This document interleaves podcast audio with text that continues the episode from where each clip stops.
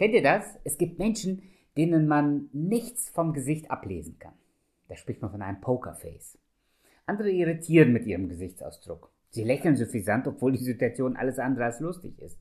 Oder sie schauen dich tot ernst an, obwohl die Sache gar nicht so schlimm ist. Da wir uns im Spiegel nicht sehen, haben wir vermutlich alle schon mal andere mit unserem Gesichtsausdruck irritiert.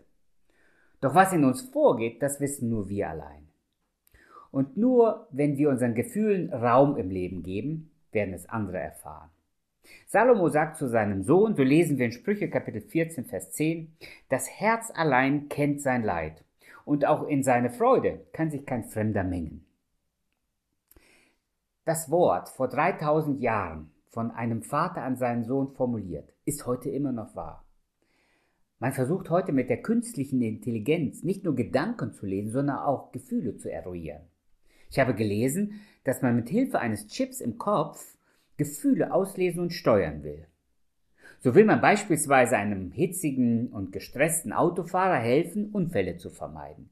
Kinder, die in der Schule frustriert sind, sollen einfachere Aufgaben bekommen und die, die sich langweilen, sollen gefördert werden. Die Industrie sieht eine Chance darin, wenn wir die Gefühle des anderen lesen und verstehen stehen können. Doch bei aller Liebe, wir müssen nicht erst warten, bis ein Computer uns danach hilft. Salomo rät uns, Gib deinen Gefühlen Raum im Leben, denn das Herz allein kennt sein Leid und auch in seiner Freude kann sich kein Fremder mengen. Wir wollen uns etwas Gedanken über diesen 44. Tipp fürs Leben aus dem Buch der Sprüche machen. Warum in aller Welt haben wir unseren Jungs beigebracht, Männer weinen nicht oder Indianer kennen keinen Schmerz? Wenn ich in die Bibel schaue, sehe ich viele Männer, die geweint haben. Josef weinte über das Verhalten seiner Brüder nach dem Tod seines Vaters. Er verstand die Welt nicht, warum seine Brüder Angst vor ihm hatten. Petrus weinte über sein eigenes Versagen.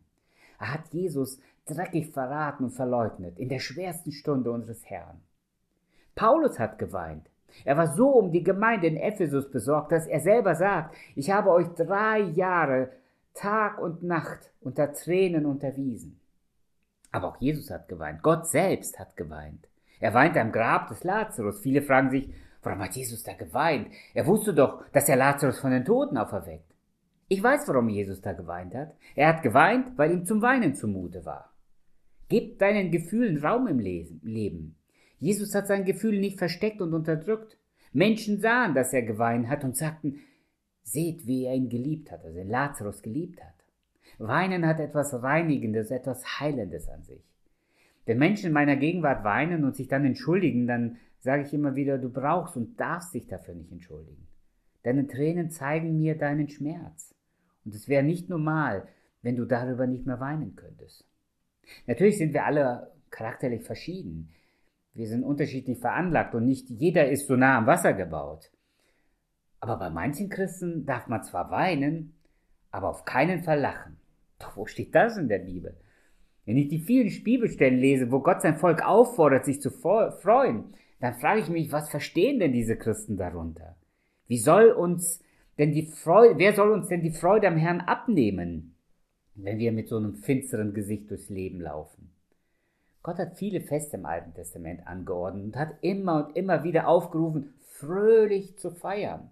Wir lesen beispielsweise in 5. Mose 27, Vers 7. Und du sollst Dankopfer darbringen und dort essen und fröhlich sein vor dem Herrn deinen Gott. Und Jesus, der hat diese Feste fröhlich mitgefeiert. An keiner Stelle hat er sich dagegen ausgesprochen.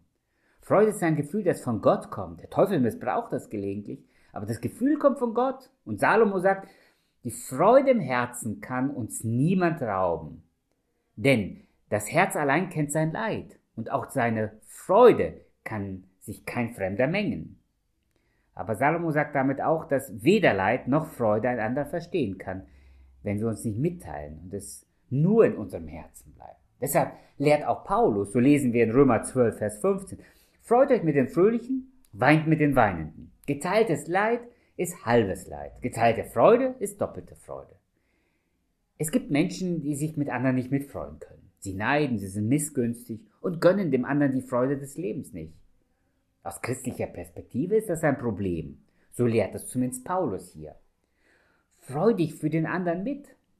Aber wenn er leidet, dann lass ihn auch das wissen. Und lass ihn nicht allein. Wer deine Freunde sind, siehst du dann, wenn es dir schlecht geht. Deshalb gib deinen Gefühlen Raum im Leben und lass andere daran Anteil nehmen. Deshalb finde ich es gut, wenn wir viele Feste feiern. Nutze besondere Momente in deinem Leben, um fröhlich und dankbar zu feiern und Gott Danke zu sagen. Aber da, wo du Leid und Not erlebst, da falte mit dem anderen die Hände und lass ihn wissen, dass du für ihn da bist. In diesem Sinne wünsche ich, dass wir diesen 44. Tipp fürs Leben beherzigen. Gib deinen Gefühlen Raum im Leben.